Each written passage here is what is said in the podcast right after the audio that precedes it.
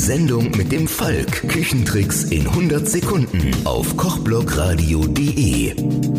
Hallo, hier ist wieder euer Thorsten Falk mit den Küchentipps in 100 Sekunden. Heute geht es um die Farbe der Hühnereier. Man soll an der Farbe des Ohrläppchens erkennen können, ob Hühner braune oder weiße Eier legen. Als ich das das erste Mal hörte, dachte ich an einen blöden Scherz.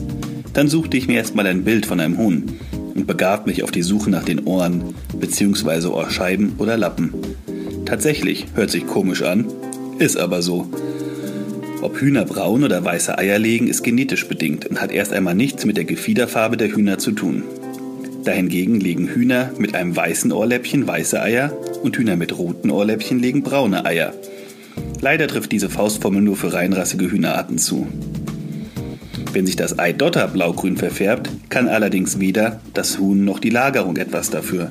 Das Ei wurde einfach zu lange gekocht, weit über 10 Minuten, und durch die Hitze wird aus dem Eigelb Eisen freigesetzt. Im Eiweiß bildet sich zur gleichen Zeit Schwefelwasserstoff. Beide Stoffe reagieren miteinander zu Eisensulfid, welches wiederum die unappetitliche Verfärbung verursacht. Die Farbe des Eidotters hängt maßgeblich vom verwendeten Futter ab. So sind Eier von Hühnern, die mit Mais und oder Paprika gefüttert werden, besonders kräftig gelb. Auf den Geschmack hat die Farbe aber keinen Einfluss. Übrigens sind im Eidotter alle Nährstoffe enthalten, die ein Küken während seiner ca. dreiwöchigen Entwicklung benötigt. Allerdings sind Eier aus dem Supermarkt nicht befruchtet und enthalten auch keine Küken. Wir können also unbesorgt den Dotter aufessen. Das war's schon wieder mit unseren Küchentipps in 100 Sekunden.